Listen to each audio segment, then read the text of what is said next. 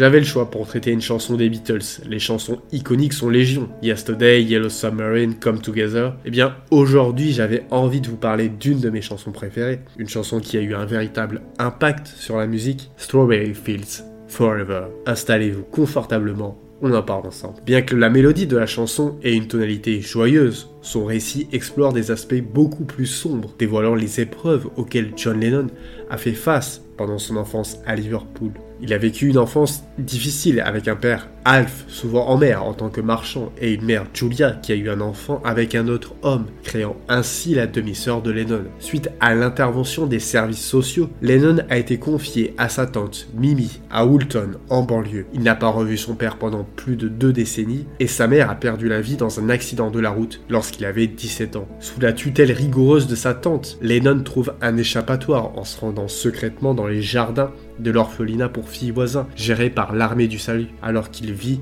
à Strawberry Field, une maison de l'époque victorienne. Lors d'une interview accordée à Rolling Stone en 1968, il a partagé Strawberry Fields, c'est n'importe où l'on veut aller. Plus tard, il a évoqué sa proximité avec les orphelins en raison du sentiment d'abandon de ses propres parents. Il exprime Je pensais que quelque chose n'allait pas chez moi parce que je semblais voir des choses que les autres ne voyaient pas. Et en ce qui concerne le titre de la chanson, Lennon a opté pour Fields plutôt que Field, simplement parce que cela sonnait mieux à ses oreilles. Lorsque Lennon a composé Strawberry Fields, Forever, les Beatles venaient de conclure leur dernier concert aux États-Unis au Candlestick Park de San Francisco. Cette même année, Lennon se rend à Almeria en Espagne pour jouer dans la comédie intitulée Oh I Want a War, son unique rôle non musical. Il commence à composer pendant les pauses du tournage et en six semaines, il écrit Strawberry Fields Forever, qu'il présente ensuite au groupe. Quand il présente la chanson au groupe, un silence étonné s'installe, brisé par les paroles calmes et respectueuses de Paul. C'est absolument génial, se rappelle ainsi l'ingénieur Geoff Emerick. En écoutant attentivement les paroles, le refrain avec des phrases telles que Nothing is real and nothing to get hung about révèle la simplicité et la clarté de John Lennon face à la confusion, soulignant la nécessité de ne pas s'irriter.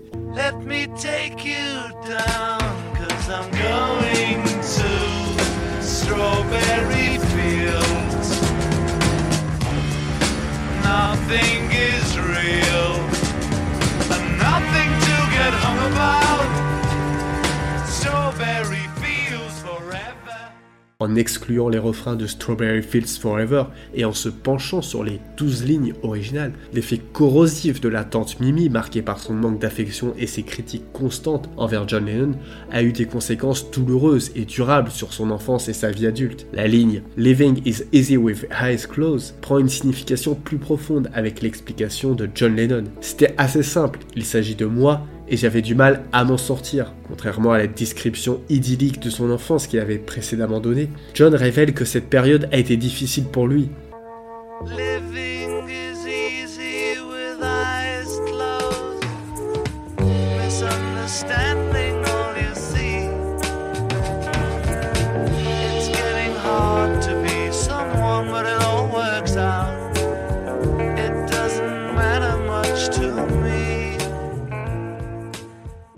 Strawberry Fields Forever illustre le rêve d'évasion d'un jeune garçon, mais c'est comme un iceberg. En surface, une pommade fantaisiste évoquant une époque idéaliste, des images de jeunes filles orphelines satisfaites et choyées et des foires d'été. Cependant, sous la ligne de flottaison réside une cohorte de victimes issues de familles dysfonctionnelles d'enfants non désirés, non aimés et négligés, enfermés derrière des barreaux et des portes verrouillées. Leur survie se dessine dans leurs rêves et leur imagination. En parallèle, le long du chemin, à quelques pas de là, un autre enfant évoluant dans un environnement dépourvu d'amour utilise également son imagination comme moyen d'évasion. C'est Paul McCartney dans la chanson qui suit Penny Lane. Certes, d'un point de vue musical, chanson qui est encore plus joyeuse, mais qui possède un côté vraiment beaucoup plus sombre. L'introduction de la chanson est jouée par Paul McCartney au Mellotron, un clavier qui déclenche des boucles d'instruments enregistrés à différentes hauteurs. Il ne s'agit pas du tout d'un son synthétisé, mais d'enregistrement d'instruments réels.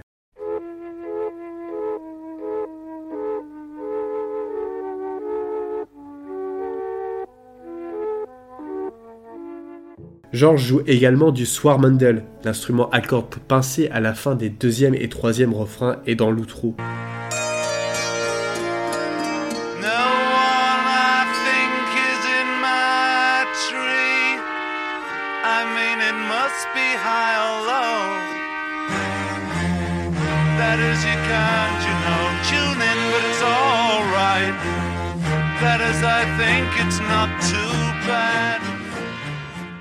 Les critiques soulignent que la partie de guitare solo de l'outro ressemble à un sitar, ce qui est une marque de fabrique de George Harrison, mais elle a été jouée par Paul McCartney. Ce qui est aussi important dans la chanson, sans rentrer trop dans les détails, c'est que cette chanson est une véritable masterpiece du point de vue de rock psychédélique, avec de nombreux changements de tonalité. On ne sait jamais vraiment dans quelle tonalité nous sommes tout au long du morceau. Même eux, je pense qu'ils ne savaient même pas dans quelle tonalité ils étaient, puisqu'il existe différentes démos, où dans ces différentes démos, la chanson est jouée dans une tonalité différente à chaque fois. Le 30 janvier 1967, les Beatles ont réalisé un film promotionnel pour cette chanson, devenant ainsi l'un des pionniers des clips musicaux et l'un des plus réussis à ce jour, intégrant des animations en stop motion et d'autres effets spéciaux. Le tournage a eu lieu autour de Knoll Park, près de Seven Oaks, dans le Kent. Bien que demeurant une attraction touristique, Strawberry Field a fermé ses portes en 2005 et tous les enfants qui y résidaient ont été placés dans des familles d'accueil. La plupart des structures d'origine ont été démolies dans les années 70, mais certaines ont subsisté,